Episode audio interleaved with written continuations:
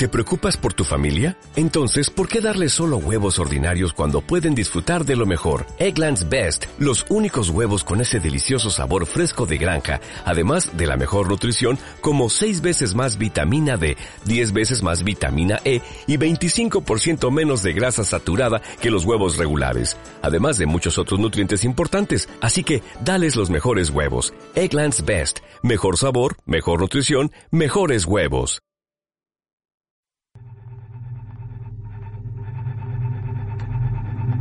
El hombre del subsuelo es capaz de permanecer silencioso en su cobijo durante 40 años. Pero si sale del subsuelo, empieza a hablar y ya no hay modo de detenerlo. Aspiramos a cosas inconvenientes porque nuestra estupidez nos hace creer que pretendemos lo que nos conviene. Es el aburrimiento lo que nos mueve a clavar agujas de oro en la carne ajena. Cuanto más clara conciencia tenía del bien y de todas las cosas bellas y sublimes, tanto más me hundía en mi cieno y tanto más me sentía capaz de sepultarme en él definitivamente. Welcome to Carne, Carne Cru- Cruda, Cruda, the. Join us for danger, excitement, innovations. Estas inquietantes frases están extraídas de Apuntes del Subsuelo, la visionaria obra de Dostoyevsky que más de siglo y medio después sigue siendo influyente y reveladora, señor Tropical. Pues sí, y tanto. Se dice que incluso fue la principal influencia de Scorsese al hacer Taxi Driver. Lo más poderoso para mí es ese concepto que habla de lo subterráneo, de lo que sucede o se concibe bajo tierra, en contraposición de lo que sucede arriba, en la superficie, donde habitualmente pues triunfa lo convencional. Y de hecho hoy tenemos un programa que husmea en lo que sucede bajo tierra. Saltamos de los apuntes del subsuelo a los papeles subterráneos, a los fanzines, los heraldos negros, de la mano del mejor equipo de la radio formado por Eva López, Celtia Tabeallo, Violeta Muñoz, Rocío Gómez, Elena Gómez, Marta González, Álvaro Vega, Ray Sánchez y el hombre poco hecho, Javier Gallego.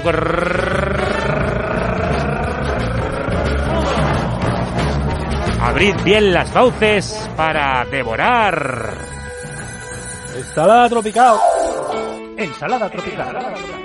Un menú exótico De delicias sorprendentes para oídos inquietos. y mentes insaciables. Con Javier Diecena. El señor tropical. que siempre prepara un esmerado menú como boceador de las profundidades. Adelante. Bueno, pues hoy tenemos a cuatro auténticos agitadores del subsuelo, como son Manu Moreno, capo de libros y discos Valden. ¡Vivo! El artista polimórfico Laf Ladus. ¡Vivo! La ilustradora Roberta Vázquez. ¡Vivo! ¡Vivo! ¡Vivo! Y al músico y dibujante José Az. ¡Vivo! Y bueno, pues el hilo que conecta a los cuatro es el fanzine. Hoy es el fanzine es el rey, o fanzine, como lo queráis pronunciar. Eh, Manu ha editado recientemente en su, su sello Valden pues Papeles Subterráneos, coescrito junto a César Prieto y Abel Cuevas. Es un monumental libro retrospectivo que recorre la evolución del fanzine musical desde la transición hasta la actualidad. Que ya hacía falta, porque alguien tenía que recopilar todo ese trabajo ingente que se ha hecho durante años en la Sí, sombra. Es que yo diría que es toda una civilización perdida, ¿no? Que estaba ahí por, por mostrar, ¿no? De la sombra a la luz. Bueno, y Olaf, aparte de presentarnos su reciente libro Bouquet Garni, también trae bajo el brazo, pues qué suerte, el fanzine en activo más longevo. ¡Vivo! ¡Vivo! Nada menos que 30 años de actividad ininterrumpida. Mientras que Roberta, dentro de su frenética actividad como ilustradora, nos hablará también de sus diversos fanzines que edita, por ejemplo, Hago lo que puedo. Eh, y bueno, tenemos también, eh, como hemos dicho antes, al músico ilustrador José Az, a quien estamos escuchando con su proyecto atomizador que hará lo propio con su fanzine Manchas y Ruido. Hay mucha carnaza a la que hincarle el diente, así que vamos por partes. ¿Por dónde empezamos? Pues empezamos por Manu Moreno, que es eh, un incansable factotum de sucesos interesantes. Fue codirector del Festival Autoplacer. Abrió y regentó la tienda Van, que expendía sabrosa contracultura en los primeros 2000 desde la calle Pez. Ha montado no uno, sino dos sellos, grabaciones grabofónicas y discos Valden. Este último ha prosperado hasta convertirse también en editorial, como Libros Valden. Etiqueta con la que ha editado precisamente pues este Papeles Subterráneos, que ya hemos dicho es una guía por los fanzines musicales editados en España en los últimos 45 años. Manu, crudos días. Buenos días. Bueno, esto hacía falta. ¿Cómo se os ocurrió la idea? Pues, como decías, sí que pensamos que era necesario un libro así. Existía un libro en los 90 que era de espaldas al kiosco, de Quique Babas y Quique Turrón, pero era más un repaso, o sea, un poco texto. Y sí que nos parecía interesante mostrar visualmente que cómo eran los fanzines y, cómo evolucionan a lo largo de, de tantas décadas. Como había que mm, limitar, porque si no esto sería imposible de editar, os habéis centrado en los fanzines musicales en España desde la transición hasta este siglo, ¿no? Sí, o sea, solo musicales porque ya pues, de coger también los de cómic, los de cine, de literatura, etcétera, ya era inabarcable. O sea, ni siquiera este libro, aunque son 300 pico páginas. Con una edición, por, por cierto, muy cuidada, maravillosa, espectacular, en la que aparecen muy bien reproducidos estos fanzines. Ahí lo estáis viendo en nuestro Twitch. Sí, pues que es un tocho bien grande. Imponente. Y ni siquiera eh, a lo mejor hay un 10% de los fanzines musicales de esa época. ¿Y cómo ha sido esa tarea de encontrar lo que no deja rastro?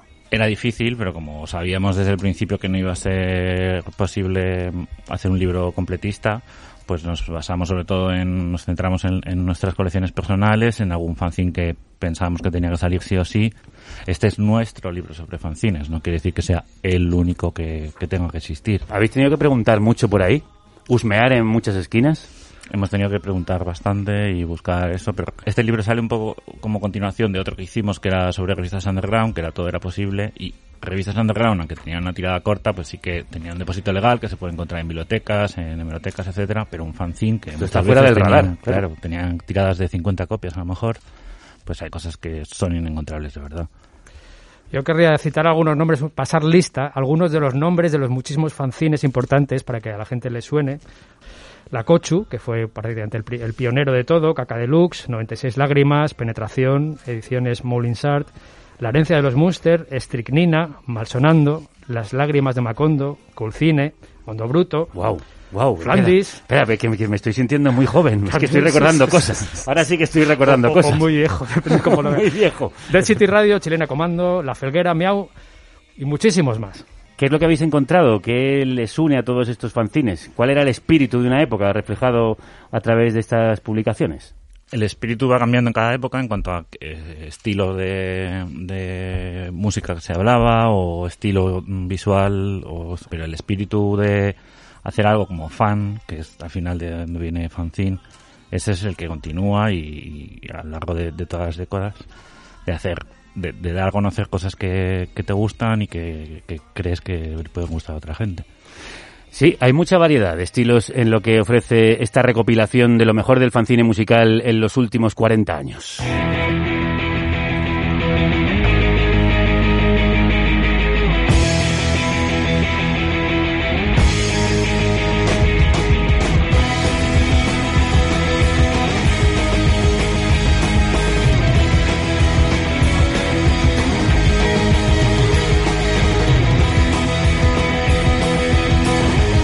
Ahora que escuchamos el punk de Rata Negra, grupo editado, por cierto, en tu sello Walden, hay un cliché muy extendido por el que mucha gente asocia directamente el fanzine con el punk, pero en el libro dais muestra de una paleta mucho más variada.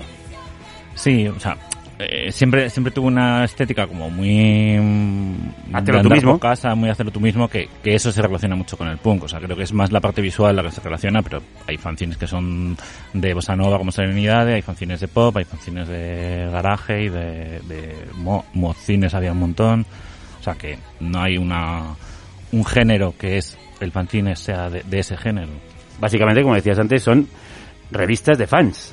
Sí, y hay muchas, o sea, en realidad los fanzines que más eh, nos gustaban y que a lo mejor son los que más presencia tienen son los que eran mm, muy heterogéneos, se hablaban de estilos muy distintos y de cosas muy distintas. O sea, hay fanzines que están en el, en el libro que no son estrictamente musicales, sino que hablan de cine y hablan de cómic, y hablan de, de muchas cosas.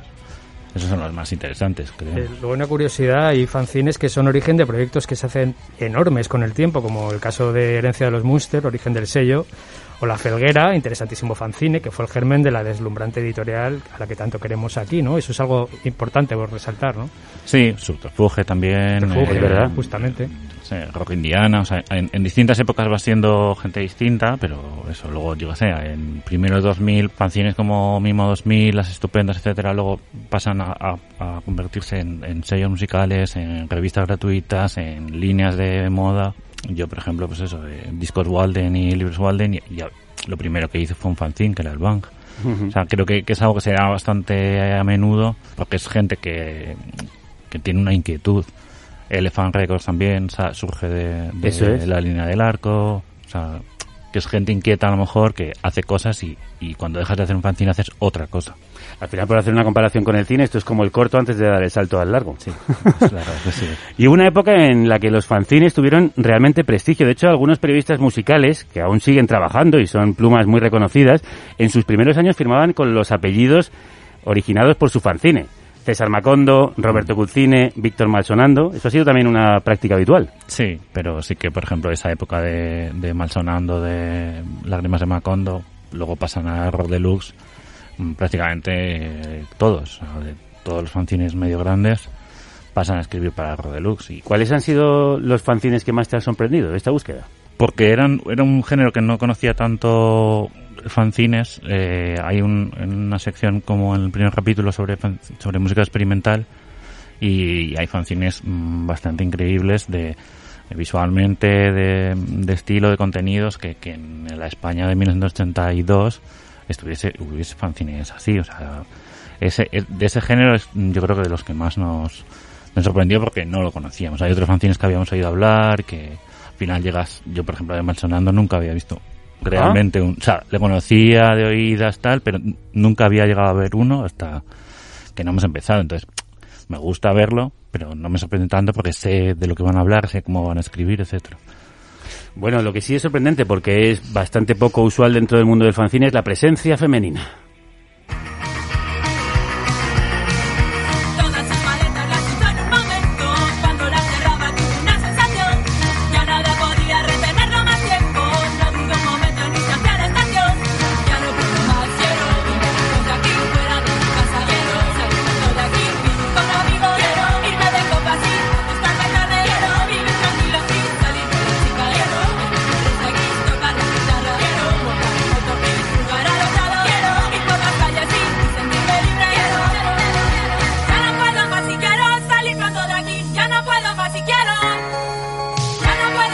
Juanita y los feos, cantando Me voy de casa, también publicado por Walden. Ya no puedo más si quiero salir pronto de aquí. Ya no puedo más si quiero. Al salir- Hablemos precisamente de mujeres. Como te decía Manu, en las entrevistas finales del libro está Andrea Galaxina, editora del fanzine del mismo nombre y gran activista fancinera. ¿Cómo has visto la evolución de la presencia de mujeres en el fanzine español? O sea, sí que es verdad que siempre ha sido escasa, o sea, no sé si ahora es más abundante porque hay menos fanzines también. O sea, Andreas a lo mejor es de, lo- de los mm, personalidades ahora mismo más importantes porque ha continuado ese espíritu haciendo un montón de fanzines, aparte de, de Galaxina, pues tiene como fanzines de un único número y sí que ha habido fanzines, eh, presencia femenina en alguna época, por ejemplo en la época de finales 90, principios 2000, como fanzines más pop, como Estupendas y eh, Lola Pop, etcétera. Pero bueno, sí que ha sido muy escasa siempre. En Penetración, por ejemplo, que era fanzine mítico punk, pues eh, una de las dos que lo hacía era una, una chica. O sea que... Y sigue habiendo, y además muy pujantes, mujeres que mantienen viva la llama de la presencia femenina en el fanzine. Estoy confundida, no sé salir, llevo tiempo perdida. Por este humo es que me quedo dormida. El señor Tropical nos va a presentar a una, una de nuestras favoritas. Sí, señor. Tenemos a Roberta Vázquez, que es ilustradora, que ha trabajado sin parar y a sus treinta y pocos años ha dejado ya una obra importante. Colaborando por un lado con revistas como El País, Mongolia, Vice o Cáñamo, para la que ha dibujado la muy recomendable serie Mugre debajo del sofá, Sí, maravillosa. maravillosa. Y ha editado también la novela gráfica Socorro y por supuesto es autora de fanzines como A la porra o Diarios gratis o Hago lo que puedo. No es una cualquiera. Roberta, crudos días. Hola, ¿qué tal? ¿De dónde te viene a ti la afición al fanzine? ¿Tú consumías fanzines antiguos? ¿Habías husmeado en lo que se hizo antes de tu llegada? Más lo empiezo a mirar ahora, pero creo que simplemente hacía cómics y eh, fue lo natural ponerme a hacer fanzines. Era más, eh, conocía más lo que hacía la gente de mi edad que, que lo anterior, pero bueno, voy investigando. Y entre la gente de tu edad, ¿qué es lo que se hace dentro del mundo del fanzine? Pues mira, me gustaría empezar por lo que estabais diciendo antes de que había pocas mujeres. Os invito a que os paséis por un festival de autoedición porque yo creo que actualmente hay más mujeres que hombres haciendo fanzine. Qué bien. Yo empecé, estudiaba Bellas Artes con, con mis amigos a hacer un fanzine que se llamaba Fire Cream y sacamos ocho números o nueve, ya no me acuerdo. Y luego a raíz de ahí, pues no he parado de hacer fanzines, empecé así. Claro, ¿cuál es la pulsión que te llevó a ti a hacer fanzines, a ti y a tus compañeras? Éramos los, los que hacíamos cómics y tal de clase y queríamos editar algo y pues como éramos muy jóvenes también era la única opción y me empezaron a enseñar mis amigos fanzines y cosas que se estaban haciendo así por Vigo y empezamos a autoeditarnos Fire, Fire Cream. Y de ahí hasta maravillas como mugre mm, bajo el sofá. Sí, yo quería comentar contigo, eh, Roberta, porque me parece un prodigio cómo consigues filtrar la vida cotidiana a través del cannabis, de manera que algo, una vida cotidiana se convierte en algo fascinante, a veces absurdo, a veces áspero. O sea, ¿cómo lo has conseguido? Pues muchas gracias. Yo, la verdad, a ver, eh, me da un poco a veces de reparo porque yo creo que la gente piensa que soy súper porrera, pero eh, estoy bastante tranquila con eso. con eso, creo que tengo una relación sana con, con el cannabis. Pero, pero nada, pues esto surgió así, me, me pidieron hacer una serie que era como un sueño para mí, estar publicando mensualmente una revista y un cómic. Para mí es que es como lo- la manera más natural de comunicarme, filtrar cosas cotidianas y darles un aspecto pues de algo más divertido. En este caso pues son unos insectos, ¿no? Que roban marihuana a los humanos y tiene su movida, aunque ha ido evolucionando un poco más a, a que son casi como personas con apariencia de, de insecto al final. Claro, ¿qué es lo que te da de bueno hacer una serie, poder continuar con unos personajes y hacer que evolucionen?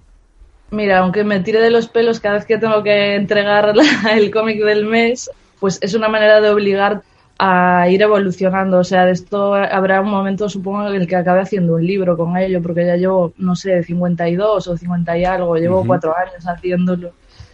Así que es guay, o sea, bueno, para, yo sé que es un privilegio también en, un- en España publicar en una revista una vez al mes. Bueno, eso es un reconocimiento también a los fancinerosos y fancinerosas. Eh, es como, bueno, eso, eh, pues trabajo de verdad, ¿no? Pero lo que hacían los fanzines, pero, pero con nómina. Vamos con otra de las creaciones de Roberta.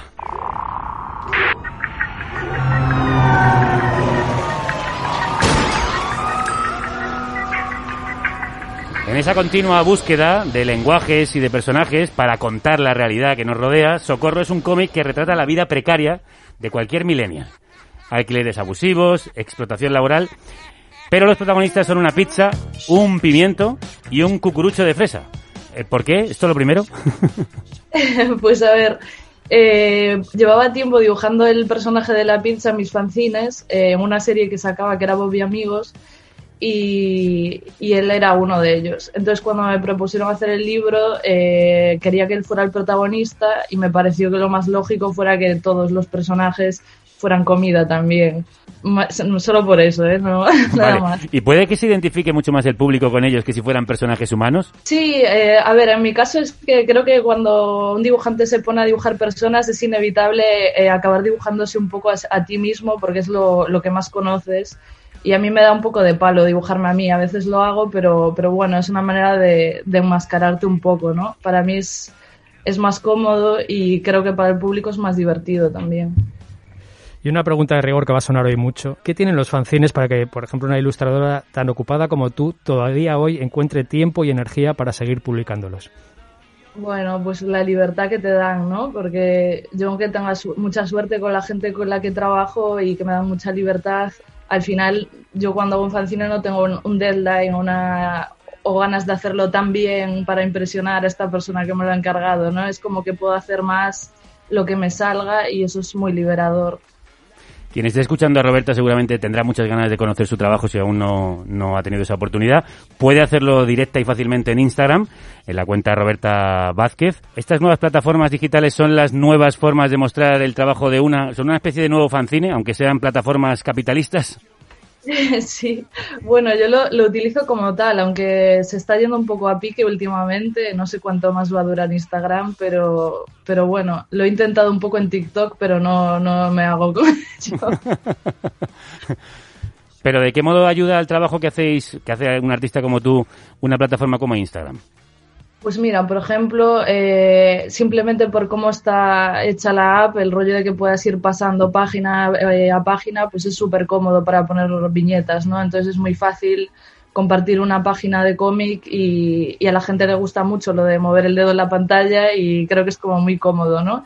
Entonces, para mí, eh, pues cuanta más gente comparte igual un cómic que le hace gracia o algo así, más gente llega a mí más gente se compra luego mis fanzines o mis cómics de, la, de o lo que sea. Entonces, para mí es como, aparte de que me ha llegado ofertas de curro por Instagram, es cómodo porque es una manera de, de comunicarte con la gente muy directa, no sé. Pues llega más gente a ti que simplemente imprimiendo 50 copias. Es más, llegas a más gente. Vamos, ya te digo, llegas a 23.900 seguidores como poco, y si el algoritmo ayuda, a muchos más. Larga vida a Mugre debajo del sofá y a todo lo que hace Roberta Vázquez. Ha sido un placer hablar contigo y conocerte. Un abrazo muy fuerte.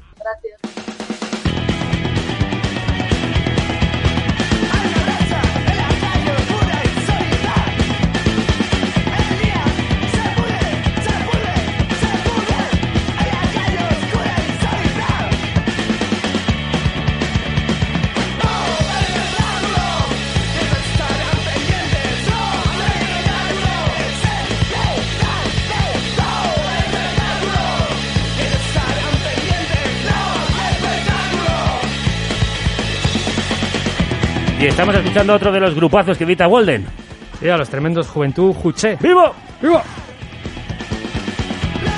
Y hablando de juventud, Manu, eh, normalmente los fanzines inicialmente casi siempre se asocian a la juventud, pero claro, a medida que pasan las décadas, quienes siguen en la brecha pues dejan de ser jóvenes, ¿no?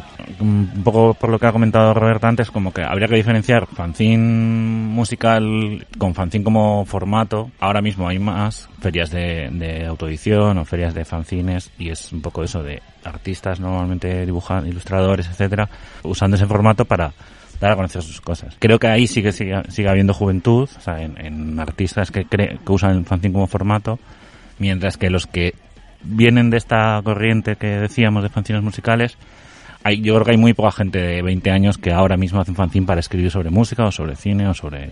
eh, la gente que lo sigue haciendo es gente que lo hacía en su juventud y ha seguido o gente que ha recuperado el tema o no lo hizo en su momento y lo está haciendo ahora, pero los fanzines de música que pueda haber ahora sí que es de gente mayor. O sea, lo que se mantiene son la gente joven que quiere mostrar su trabajo a través de estas autopublicaciones. Creo que sí, o sea, que los fanzines que pueda haber ahora mismo de gente joven es de, de, de su creación, sus dibujos, de sus fotos, diseños simplemente. ¿Y cuál es, dirías, la esperanza media de vida de un fanzine? o sea, es muy, muy corta la mayoría porque normalmente es como haces un fanzine sobre un tema y, y ya está, es ese número y luego haces otro fanzine sobre otra cosa y, y no, no tiene más continuidad. Si hablamos de a lo largo de estas cuatro décadas, eh, desde que empezaron a haber de fanzines de música, la mayoría era a lo mejor dos, tres números, que hay algunos que han estado décadas, pero muy pocos. Pues nosotros, nosotras tenemos a la excepción a esa regla.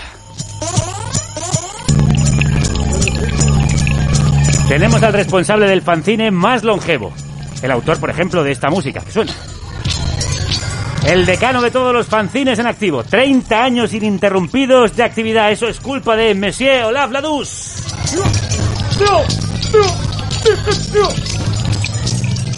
Presente a este ínclito personaje que por fin, por fin, visita esta carnicería.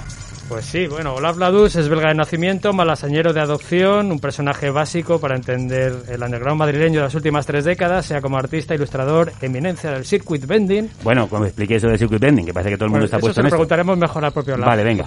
Lo va a explicar mucho mejor que yo. Creador de los famosos Durrax, que luego nos explicará, o agitador musical en Solex, o los caballos de Düsseldorf que escuchábamos, o el fanzine Qué Suerte, que por eso le tenemos hoy aquí.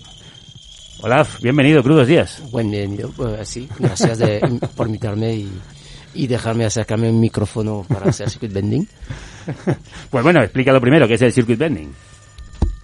Eso más o menos es coger un circuito electrónico, poner los dedos encima y cambiar el sonido, ¿no? Como pega el micrófono. Ajá. Entonces es algo que se hace ahora porque había muchos circuitos electrónicos baratos y la gente intentaba arreglar las cosas que antes no se podía hacer porque te electrocutabas, pero ahora con la electrónica de bajo consumo de, de voltios, pues mucha gente empieza a chapucear con circuitos electrónicos. ¿Y los Durax, que va en la misma línea? Pues es mi versión del circuit bending, pero le puse un nombre que robé a un grupo de, de Boblog 3 para ver cuando la gente habla de Durax, yo sé que es porque han- se han leído mi manual y han hecho su circuit bending a través de la información que les facilite. Básicamente, eh, es coger cacharritos, eh, aparatos que tienen electrónica dentro, manipularlos, como está diciendo Lab, y producir sonidos chisporroteantes como estos.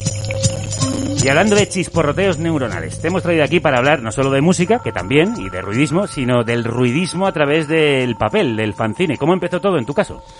Pues a mí de una manera muy natural, es decir, que cuando llegué a Cruceros Pirineos y, y aterricé en Madrid, pues tenía que buscar trabajo. Entonces me dediqué a ir a esa agencia de diseño para enseñar mi book de diseño industrial.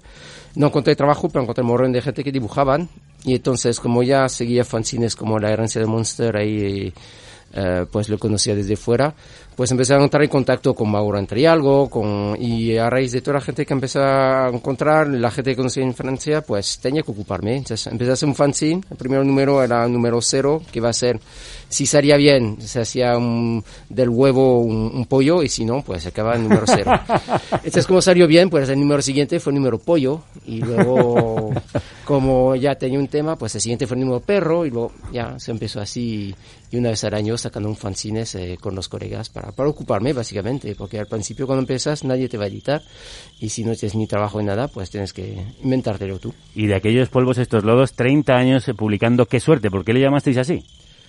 Porque suelo tener suerte primero, eso, eso era bastante obvio, y sobre todo ser editorial del, del, del primer número, te digo que era, a ver, a ver, a ver qué suerte tiene eso, si, si, si se acaba en el número cero, si, si se transforma en pollo.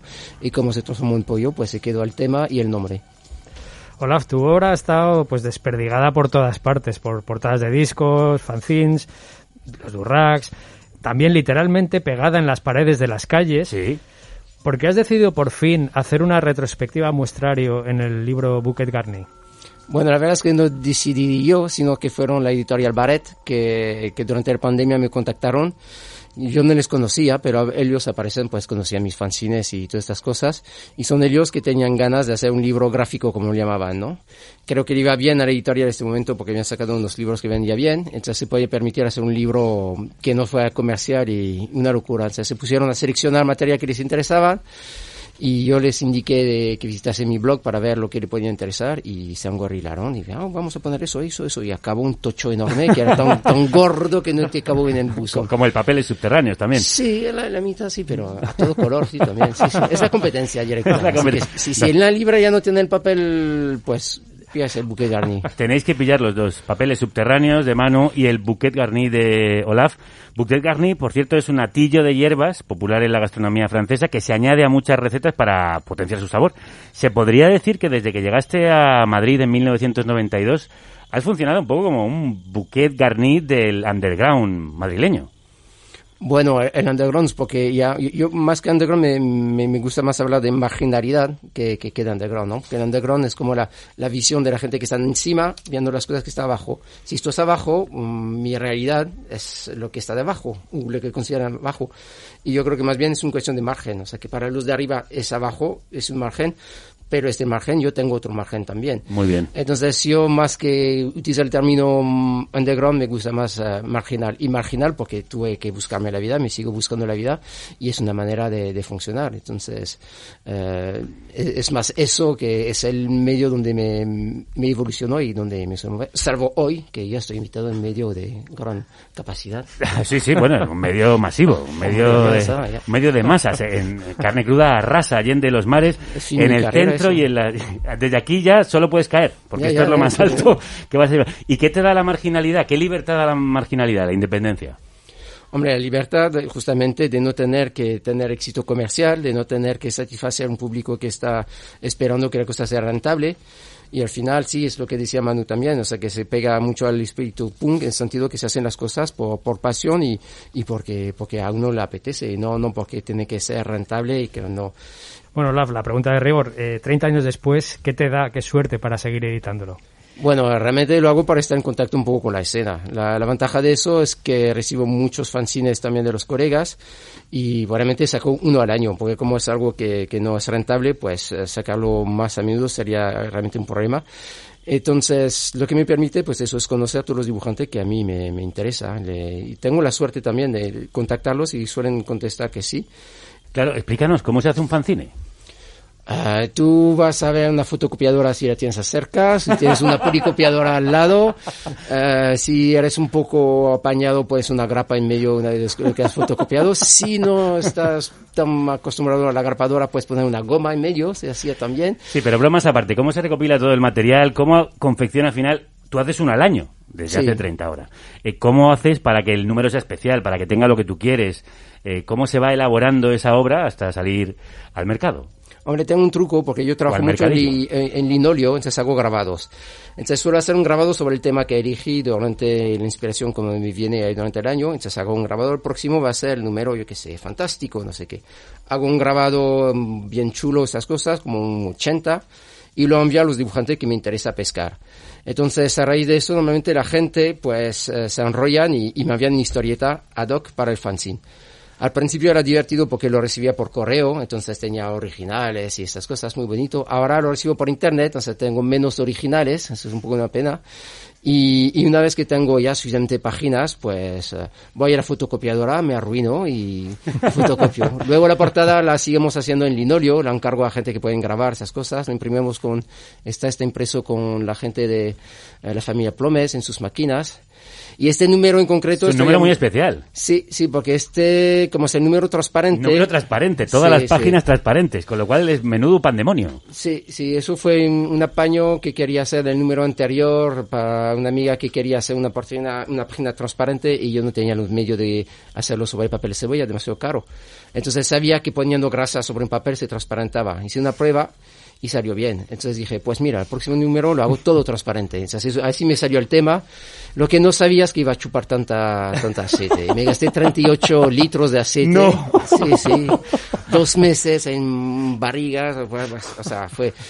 Y entonces por eso pesa, pero Sí bueno, pesa, queda, sí, queda sí. bastante guay, ¿no? ¿no? queda muy chulo porque, claro, se transparentan las páginas, entonces algunas ilustraciones aparecen fundidas con otras, con lo cual da lugar a una obra nueva. Eso es, o sea, yo había hecho una pequeña prueba y, y la gente que había invitado, pues le había enviado una muestra de, para decirle que eso va a ser como un bitono y, y, y funciona muy bien.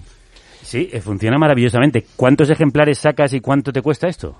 Eh, cuando me cuesta más que lo que debería. pero Más de lo que ganas, ¿no? Sí, sí, pero bueno, yo, yo cada número suelo recuperar como un cuarto de, de lo que cuesta. No tanto por fabricar el fanzine, porque realmente lo hago todo de, de imprimir, de, bueno, de, de estampar y esas cosas, pero lo tengo que cambiar fuera. Entonces el correo es muy caro. Entonces cuando tienes que cambiar fanzines a México, a Japón, a Estados Unidos, se dispara los, los gastos de cambio.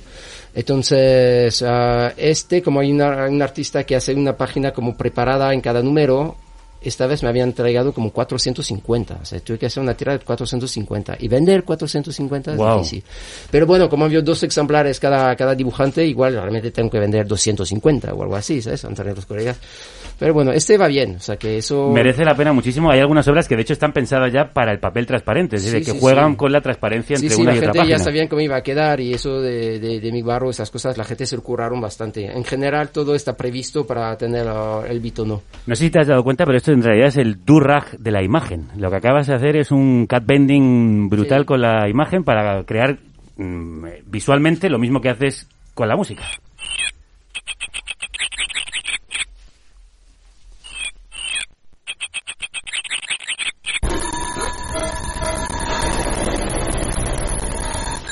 Esto que suena es Bird Rag, una de las obras de los caballos de Düsseldorf, el grupo en el que está Olaf, el que trabaja con esos durrags que antes nos, nos contaba. Yo recomiendo, porque igual esto es más duro de escuchar en la, en la radio, que vayáis a verlo si es posible.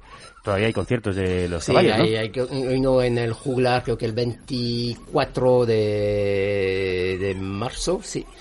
Ahí con eh, Enrique del Castillo y luego una presentación en Tipos Infames de, de un Durag especial, una pequeña película también que he hecho que con, con los Durag y eso también es el sábado, bueno, igual es el sábado 20 14, bueno, no sé, la fecha. Bueno, miradlo. Los caballos de Düsseldorf en el juglar en la calle eh, Lavapiés, en el centro de Madrid y allá donde podáis pillarlo porque merece la pena verlo. No solo escucharlo, sino ver cómo manipuláis estos juguetitos que podían comprarse en el chino, que probablemente compráis en el chino y que hacen sonidos espectaculares. ¿Esto cómo se consigue?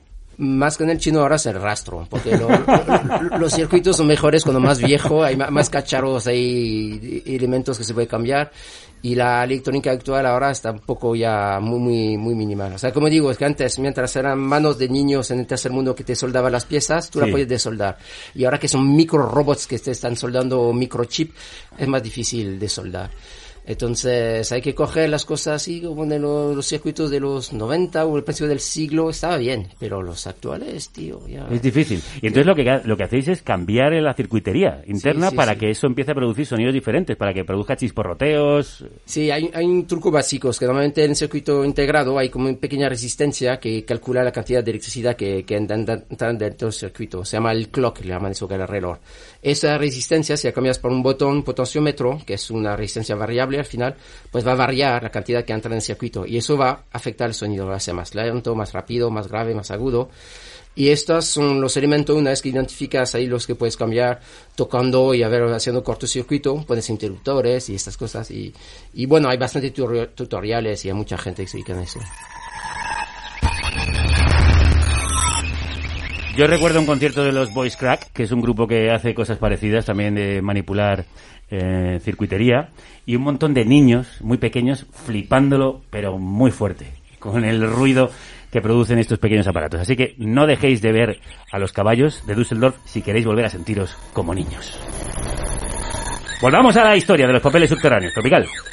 Sí, Manu, eh, leyendo el libro, la verdad es que se ve que en los 80, por ejemplo, salvo el exquisito rococó de, de Miguel Trillo, pues el resto tenían una factura bastante descuidada. Sin embargo, en los 90 ya aparecen fanzines mucho más elaborados, que son casi revistas, como la Cefan Factory, Espiral. Yo me pregunto, ¿cuál es la frontera, si es que, si es que existe, que realmente puede separar un fanzine de una revista? Habría que definir qué es un fanzine y eso es, es muy O sea, yo, por ejemplo, me acuerdo Factory, se le llama fanzine, pero se vendía en los, en los Claro, kioscos. es verdad. Factory, por ejemplo, es un ejemplo de un poco grande de eran los que hacían Deluxe y entonces hacen una revista con gente que escribía en fanzines y que tiene aspecto de fanzine, Ujú. pero se vendía en los kioscos, entonces por definición pues no debería ser un fanzine. O sea, esa podría ser la frontera. Si se vende en un kiosco ya podría dejar de ser un fanzine, quizás. Había muchas revistas gratuitas, por ejemplo, incluso de gente que, Mm. Que, que hacía fanzines. Y bueno, pues una revista gratuita que tiene mucha publicidad. Si tiene publicidad ya no es un fanzine, pero luego hay otros fanzines que sí que tienen publicidad. Por eso que no hay una definición exacta ni una frontera exacta, pero bueno. No puedes decir lo que es un, es un fanzine, Hasta pero que no lo sí lo que no es un fanzine. Bueno, quizá el do it yourself y la manufactura, eso lo convierte en fanzine, ¿no? Cuando uno se lo Sí, hace ahí. pero luego ya a lo mejor en los 90-2000 pues eh, había gente que hacía fanzines con programas de maquetación un poco más serios y con InDesign, etcétera y a lo mejor lo puedes llevar a imprenta y te haces dos, 300 copias, sigue siendo un fanzine. O sea, alguna vez en las presentaciones que hemos hecho del libro hemos bromeado que si no pierdes dinero con ello, no es un fanzine.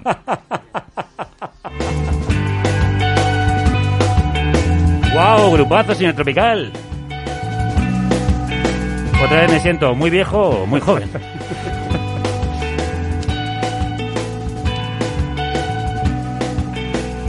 Una de las mejores bandas del hardcore nacional, sin duda alguna.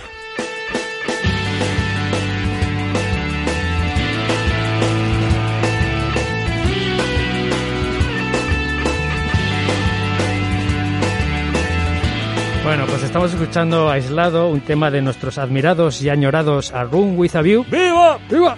Un grupo único que dejó pues mucha huella en el subsuelo con esa mezcla de energía post-hardcore y esa emoción inetiquetable. Y es el grupo en el que se dio a conocer nuestro siguiente invitado, José María de Miguel, más conocido como José Az, por su alter ego como ilustrador. Y bueno, pues vamos a ir repasando sus muchos proyectos musicales, aparte de Arun, Atomizador, que han sonado antes. Y además con él estuvo charlando usted sobre fanzines como experto y fancineroso de pro. Sí, porque José, aparte de músico e ilustrador, es un auténtico erudito del underground. A lo largo de los años eh, pues ha ido atesorando en su cabeza y en sus estanterías miles y miles de referencias musicales, de cómic, ilustración, música, por supuesto. Yo le pregunté eh, qué tiene que tener esos nombres que escoge para formar parte de la pequeña muestra que es cada número de su fanzine Manchas y Ruido. A mí me interesan particularmente las expresiones artísticas eh, y musicales obsesivas, exageradas, distorsionadas y con una visión personal completamente particular y propia.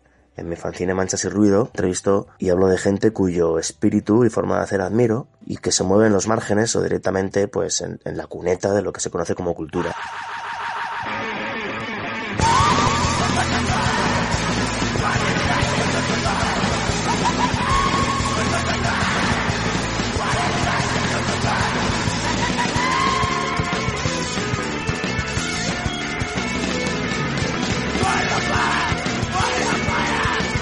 Muy buena definición de lo que hace José en todos los ámbitos, en manchas y ruido o en ensaladilla rusa, quienes estamos escuchando. La cuneta de la cultura, nuestros Naked Lunch particulares. Yo recuerdo una de las canciones, bueno, perdón, uno de los conciertos más divertidos que yo he visto en mi vida es un concierto de ensaladilla rusa. Los temas no duran más de 15, a veces 20, 30 segundos. De hecho, compartimos lo- el escenario con ellos hace Sí. muchos años. Fue maravilloso. sí, sí. Fue maravilloso. Pudieron tocar aproximadamente 100 temas, sin Sí, sí. ninguna duda, en un concierto de no más de media hora. Sí, sí. Bueno, también le pregunté por qué sigue haciendo fanzines después de tantos años y la verdad es que lo tiene clarísimo. Hago fanzines porque dibujar, escribir y hacer música también suponen los momentos en los que me siento verdaderamente libre. De todas formas, yo no considero el fanzine un formato, ya que hay muchísimos formatos de fanzines, sino que creo que lo que caracteriza un fanzine es que es una publicación completamente libre, cuyo contenido y visión vital o artística, o vital y artística, pues no está condicionada por el dinero, la publicidad, fama o reconocimiento. Mis fanzines favoritos son siempre publicaciones enfebrecidas y generosas que desprenden pasión.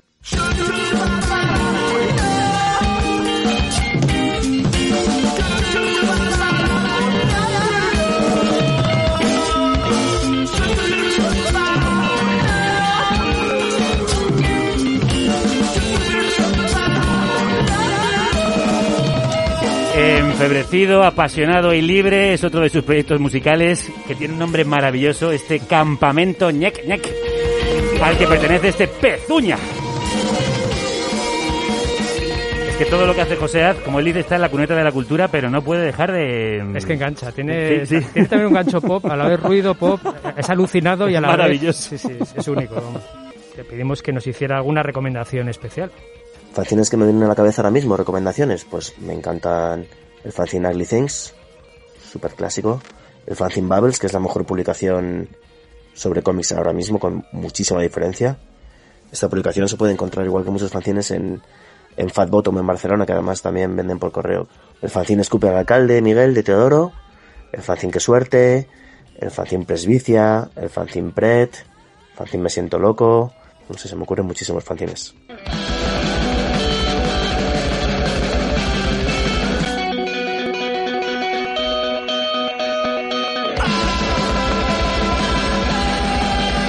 Bueno, ahí nos ha dejado un buen puñado de nombres. Otra cosa maravillosa que tienen los fanzines son los nombres. Están muy bien titulados. Eh, tienen nombres fascinantes, como antes hemos dicho y como nos ha recordado José. Y seguimos repasando en paralelo los nombres de sus grupos, nombres también a veces geniales, como el caso de estos alucinados Extinción de los Insectos.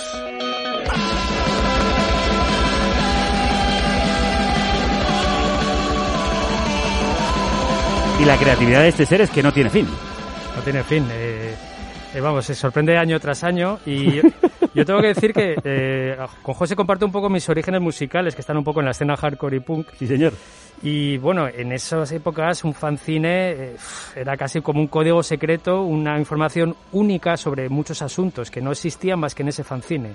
Y claro, yo le preguntaba si esto es hoy todavía posible, el que un fanzine descubra todavía nombres, temas, escenas que no existen ni siquiera en la red, y sí en estas páginas hechas a mano. Bueno, mira, iba, iba a soltar un rollo, pero mejor cito un ejemplo.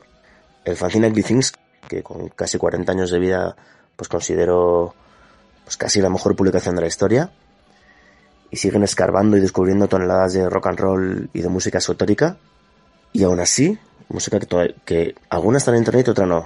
Pero creo que la importancia de un fanzine no radica en convertirse en una especie de Wikipedia, sino en expresar una visión única, en este caso la, la expresan a través de su estilo de escritura, sus fotografías, sus portadas, incluso el papel que utilizan. Y creo que esa vibración y esa potencia son algo imposible de conseguir en un blog o en una página de Instagram, por poner dos ejemplos virtuales.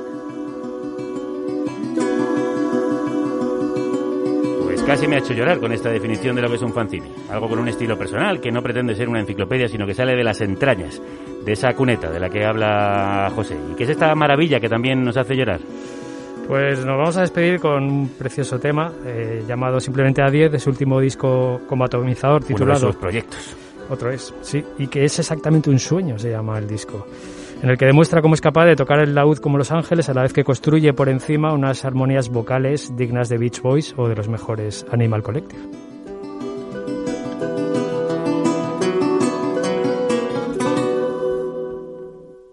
Manuel, y a todo esto, habrá muchos preguntándose y muchas.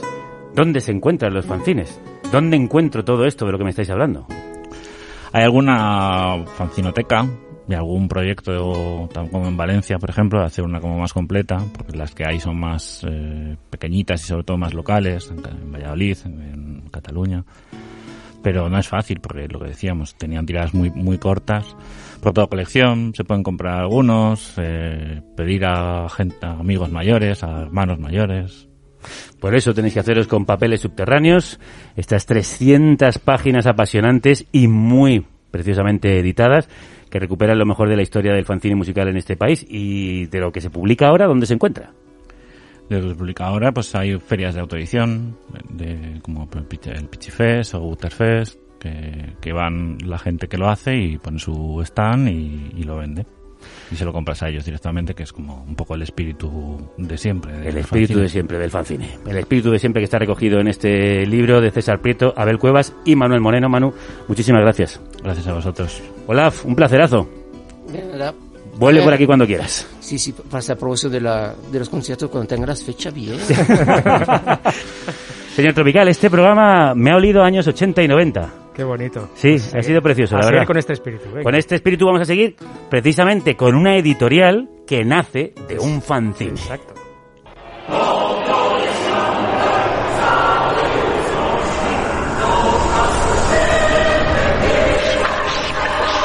Agente provocador.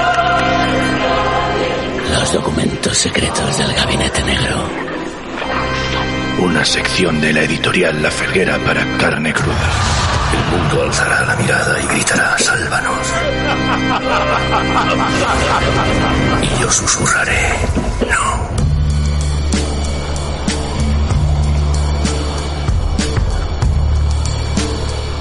¡Quieto todo el mundo! ¡Quieto todo el mundo! Estamos en 23F, agente provocador. Pues mira, yo te voy a hacer una pregunta, crudo. Eh, una pregunta que yo creo que todo el mundo se la hace alguna vez en la vida. Si tuvieras una máquina del tiempo, eh, ¿a qué ciudad y en qué época te gustaría estar? Pregunta más compleja. Ay, ay, ay, ay, ay. Y esto no me lo podías haber avisado antes, que me No. lo pensara. No, y de hecho para mí me resulta interesante lo que vayas a responder, a ver. Eh, Espero que no me digas el puerto de la Cruz años 80. no, bueno, igual no estaría mal, sería muy interesante, pero a lo mejor eh, la Nueva York de los años 20 eh, con las flappers, que me acabo de leer, releer el Crack Up de Scott Fitzgerald. Ay, tú sí que sabes. Sí, Ah, sí, sí. gran, gran- amigo. Mira, mira. Bueno, a mí yo no me voy tan lejos. A mí, para mí, la Barcelona de los años 30. No está nada mal. Porque tiene todo lo bueno. También tiene mucho de mundo flapper, un poco de bajo fondos, ¿eh? Sí. Porque tenía todo lo bueno, pero sobre todo unos estupendísimos bajo fondos, empezando por el barrio chino. Y en el barrio chino, como todos sabemos, allí en aquella época, en los años 30, se refugiaban fugitivos, buscavidas, apaches o espías de medio mundo y con sus cabarets y sitios del mal vivir. Ein ganz schwieriges Kapitel. Will ich hier vor Ihnen alle Offenheit nennen. Vamos a ver, señor eh, agente provocador. ¿Me está usted colando aquí discursos nazis, tal vez? En un 23F yo, no, por supuesto que no. Pues mira, esta voz alemana, muy alemana, del Sí. dirigente nazi de la... Y mucho alemán. Muy, mucho alemán, del dirigente de las SS, de las SS, Heinrich Himmler. Eh, que Barcelona en los años 30 era un sitio de mal vivir, lo sabía todo el mundo. Que era un lugar peligroso, lo sabía todo el mundo, pero parece que no lo sabían los nazis. Ah, ¿no? No. Himmler visitó España en octubre de 1940 y tras visitar eh, San Sebastián se dirigió a Burgos. Eh, allí cenó con Franco para al día siguiente marchar a Madrid. En la capital se reunió con Serrano Suñar, eh, otra vez con Franco, y asistió a una corrida de toros que, lejos de lo que pudiera parecer, le espantó porque era excesivamente cruel. Ah. Nada más y nada menos que Himmler de pronto se horrorizó. Fíjese, lo de meter en hornos crematorios a seres humanos no les parecía cruel, No, lo de los no. campos de concentración tampoco, pero lo de los toros sí. Exactamente. Y después de visitar el Museo del Prado y el Museo Arqueológico el 23 de octubre, viajó en avión a Barcelona. Que el pueblo de Barcelona sepa que al recibir hoy y aclamar a Himmler, acoge y exalta a uno de los más egregios forjadores de la nueva Alemania. Pocas palabras más necesitaremos consignar como expresión de la complacencia y del honor que sentimos al dar la bienvenida a quien tanto hizo con un ardiente patriotismo, para sacar a su país de la humillación, del ludibrio y de la ruina a que le había condenado el Sanedrín de Versalles. Qué maravilla de palabra luid... ludibrio. Ludibrio. Ludibrio, efectivamente. Bueno, ¿y qué hizo en Barcelona? Pues mira, aterrizó en el, en el aeródromo del Prat, donde fue recibido, recibido, por supuesto, por las autoridades españolas, y allí había una representación de las juventudes hitlerianas en España. Y a continuación la cosa empezó a cambiar, empezó ya a pasárselo realmente bien, porque una comitiva lo llevó a un auto folclórico, nada más y nada menos por el coros y danzas de la sección femenina de la Falange Española, que Ahí le en el pueblo español. Exactamente.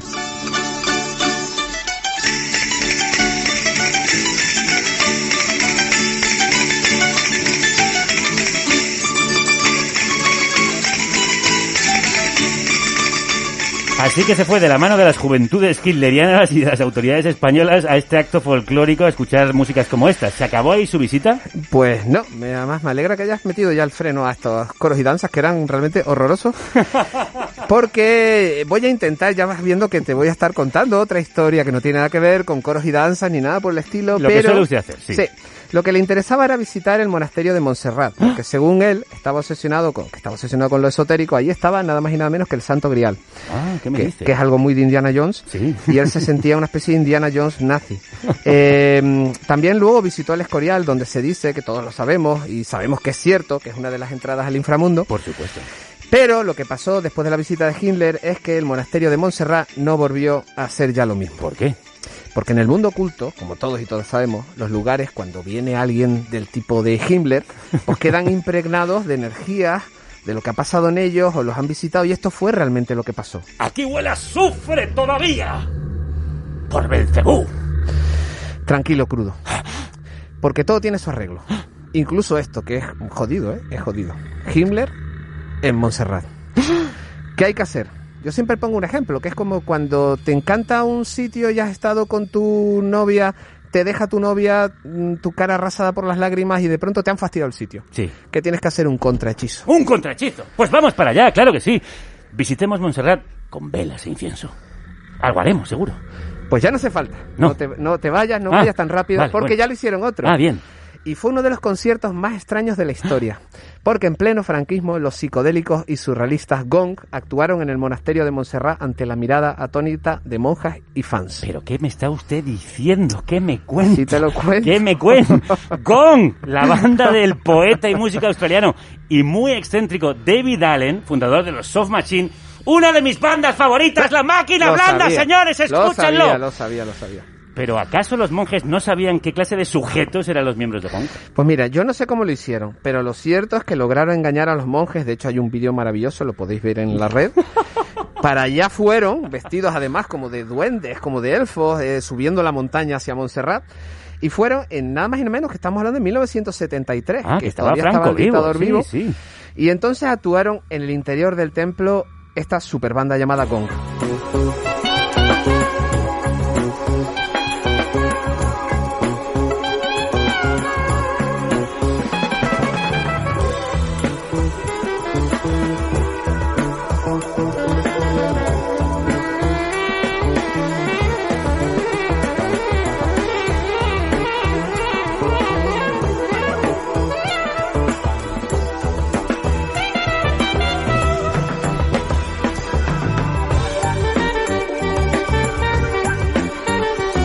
Bueno, usted sabe que yo podría estar horas escuchando esta mezcla del sonido Canterbury, del funk, con el jazz, con la improvisación, eh, con la psicodelia, con el rock progresivo.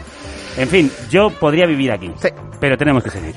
Y la pregunta es, ¿a dónde me quieres llevar? Sí, ¿cómo terminó la Ya va- visita del nazi? Aunque, por cierto, tengo que decir, no puede haber mejor contrahechizo que esta música para Totalmente. el paso de Himmler. O sea, después de esto, Montserrat quedó liberado de las malas energías que Por supuesto, ya solo hay buen rollo. Totalmente. alrededor. Pues el refrán es que nunca te fíes de un español ni de un catalán. Nunca, nunca, porque a unos y a otros nos gusta cisar, que era como entonces en los años 30 se, se designaba a birlar, ¿no? A levantar ahí, a, a birlar la cartera, ¿no? Himmler se fue indignadísimo pensando que éramos un pueblo de bárbaros porque durante su estancia, que fue nada más y nada menos que en el lujoso Hotel Ritz, de pronto se dio cuenta que le habían robado el maletín. ¿Qué me dices? Un maletín que contenía documentos importantes. No sabemos si los planes de Hitler, la búsqueda del Santo Grial o cualquier otra cosa que le interesase. When Israel was in Egypt's land, let my people go. ¿Y quién es esta voz tan grave y poderosa, agente provocador?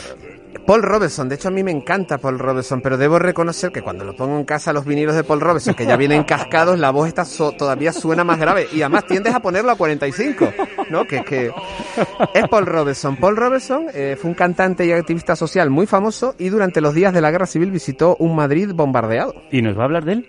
Pues no. Pues mira, igual que te estaba hablando de, de Gong para hablarte de Himmler y de cómo le robamos la cartera a uno de los dirigentes nazis, ¿Ah? te voy a hablar de otra cosa. Bueno, me está usted volviendo loco. Es que crudo, he usado su voz porque no tengo la de otro gran afroamericano. Entonces, a falta de John Moore, que es del quien vamos a hablar, pues hemos utilizado la de Paul Robeson. Muy bien. ¿Y quién era este individuo, John Moore? Pues mira, te lo voy a resumir. Era cocinero de la tripulación del Tiflis, que era un petrolero norteamericano que se incendió cerca del puerto de Alicante en 1914. Ajá. La tripulación fue rescatada, puesta a salvo por los trabajadores portuarios alicantinos y pasados unos días, pues toda la tripulación fue repatriada a Estados Unidos. ¿Y regresó Moore? No, porque Moore de pronto llegó a Alicante, 1914, y dijo, aquí me quedo yo. Con este solete y esta playa era un buen sitio para vivir y así se quedó John Moore. Bien hecho, claro. Pero no, no tuvo fortuna. Vaya. Comenzó a vagabundear por las inmediaciones del puerto, por todo el municipio. Todo el mundo lo conocía, se hizo muy popular. La verdad que no debían haber muchos negros en el Alicante de los años 20.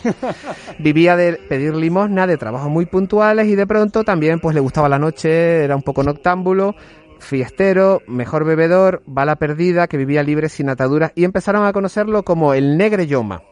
Una vida errante llena de excesos que le llevó a la tumba con 56 años. Pero a ver, vamos a ver, eh, que me estoy perdiendo. ¿Qué tiene eso que ver con cosas divertidas y una raza sin duda superior?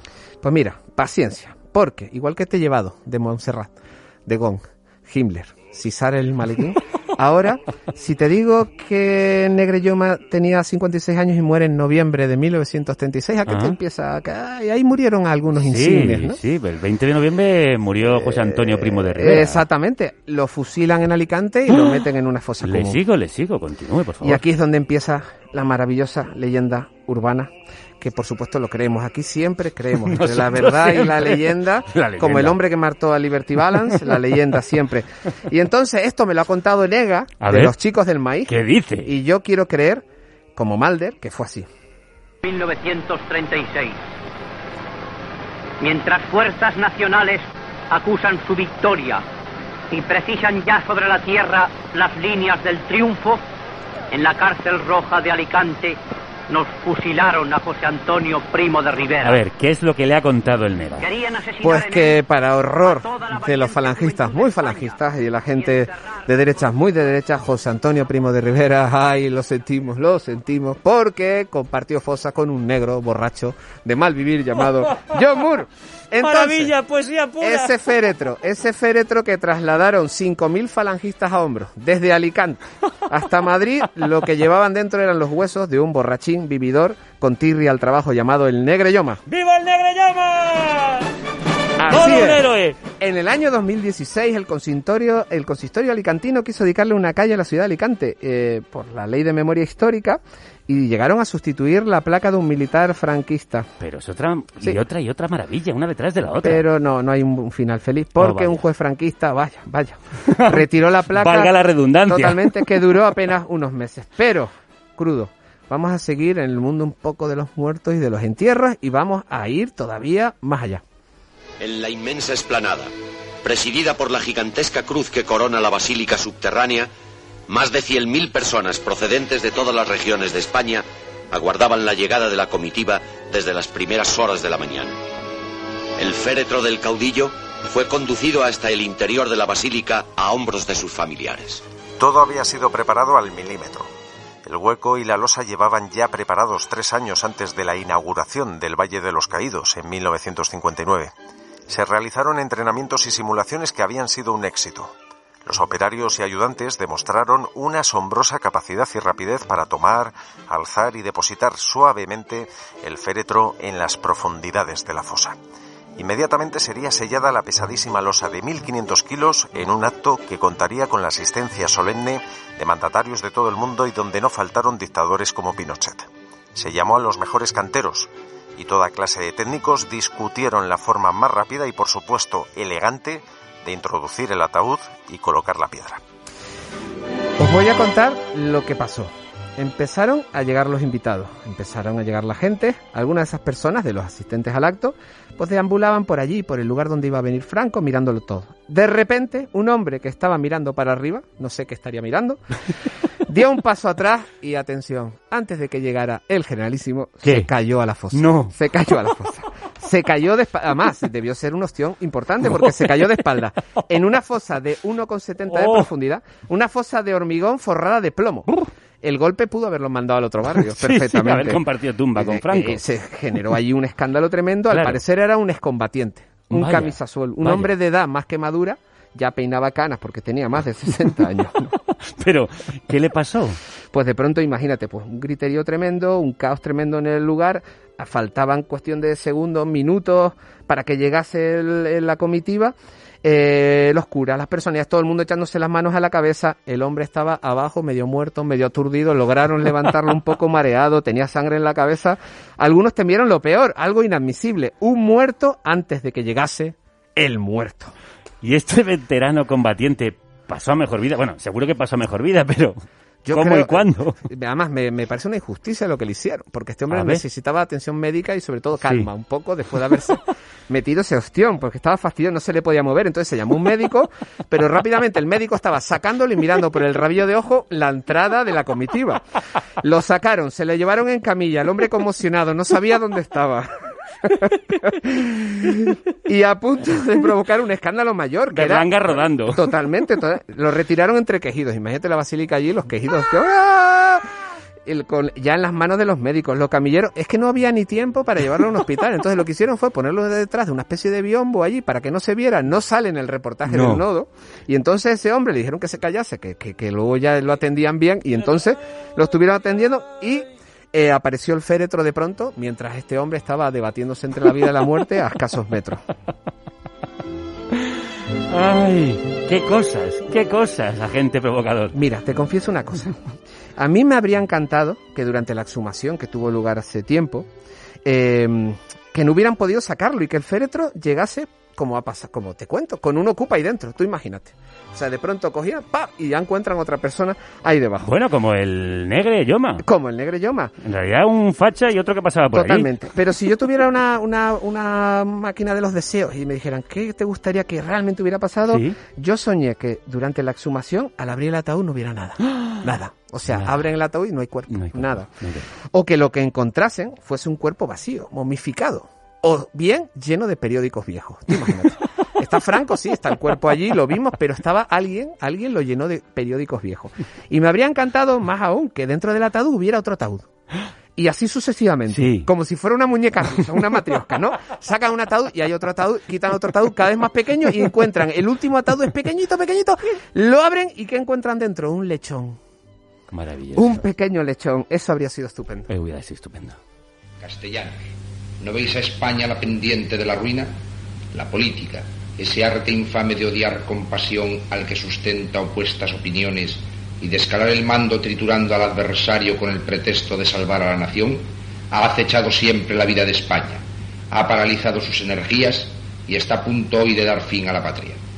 Como nunca en esta ¿Y hora quién es esta voz castellana y recia, casi imperial? Fíjate lo de alemana, muy alemana, esta vez castellana, muy castellana, casi imperial. Mucho castellano. Mucho castellano, pues de Onésimo Redondo Ortega. que Hombre. fue- Onésimo, que fue uno de los grandes ídolos del facherío patrio, lo sigue siendo. Lo sigue siendo, Fundador en Valladolid de las Juntas Castellanas de Actuación Hispánica, una milicia, por supuesto, obsesionada con el puñal Eh, y en el año 1931, con la República, la unión precisamente de estos grupos de Madrid y Valladolid dio lugar a la Hons, que como todos sabemos, dio lugar a Falange eh, y de la Hons. Eh, y en el manifiesto político de la Hons se describen como un ejército civil, las milicias nacional sindicalistas que de un modo técnico y regular, con entusiasmo y sacrificio, garanticen la victoria de las ideas nacionales. Es evidente y claro como el sol que el marxismo es invulnerable a todas las arremetidas menos a una, la violencia fría y sistemática que sobre él se ejerza. Violencia legítima, porque el marxismo es asimismo violencia sobre y contra la sociedad nacional. Bien, pues ya puedo imaginarme a qué se dedicaban Onésimo y sus chicos. Pues sí, sus métodos de trabajo eran calcados de los empleados por los escuadristi italianos, ¿no? Administración de ricino con sidola a los oponentes políticos, utilización de una variada panoplia de porras, rompecabezas, y es aquí donde Onésimo, donde Onésimo entra en esta disparatada historia y se une a la raza superior, sin duda. A ver, continúe, porque con las historias que me ha traído me tiene muy intrigado cómo acabará Onésimo. Pues mira, para, para esta gente la guerra civil era como ir al Monster of Rock, o sea, era, Su era su favorito. momento, era su momento. Entonces Onésimo es el primero que marcha como loco, pistola en mano, puñal en cinturón, hacer la guerra al comunismo. Con tan mala pata, Vaya. con tan mala pata. A ver qué le pasó. Que de pronto ve de pronto un puesto militar a lo lejos, se piensa que es de lo suyo, se acerca y es acribillado a balazos porque confundió la bandera de Falange con la de la CNT. Y así murió Onésimo Redondo, así murió Onésimo Redondo. De hecho, su muerte eh, cambió las cosas para los falangistas porque los mandos del ejército franquista prohibieron que se exhibieran las banderas de Falange en el frente porque se confundía con la bandera anarquista. Qué mala suerte, o a lo mejor, qué buena suerte.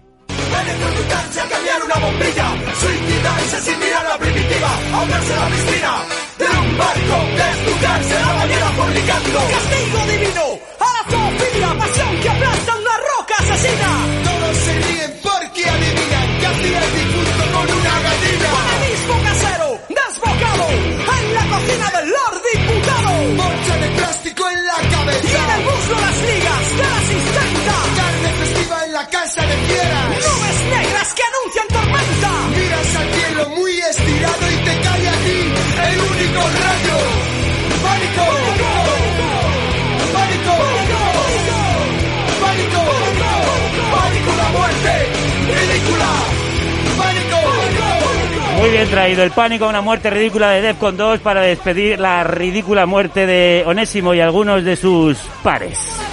Un placer, un placer. Hasta la siguiente entrega. Bueno, ¿cómo ha celebrado usted el 23F? eh? Por Eh, todo lo alto. por todo lo alto. Como Sí, Carrero señor. Blanco. Sí, como las balas en el ¡No techo del Congreso. nadie! ¡Quieto todo el mundo! ¡Quieto todo el mundo! Que son el objetivo los esperamos que se fiestas de moros y cristianos. ¡Lanzas! ¡Espadas! ¡Y lluvia de petardos! La pólvora no siempre explota donde debe. Disfrazados de paje, hay muchos que mueren. Electrocutarse a cambiar una bombilla. Suicidarse sin mirar la primitiva. Ahogarse en la piscina de un barco. Desnudarse en la bañera fornicando. ¡Pánico! ¡Pánico! ¡Pánico! ¡Pánico! ¡Una muerte! ¡Ridícula! ¡Pánico! No podemos emitir más porque nos están apuntando con la policía. Llevan, llevan metralletas. No podemos emitir más, así que lo vamos a dejar, eh, pero no vamos a dejar que los golpistas se hagan con este país. Nos vamos, que la radio os acompañe.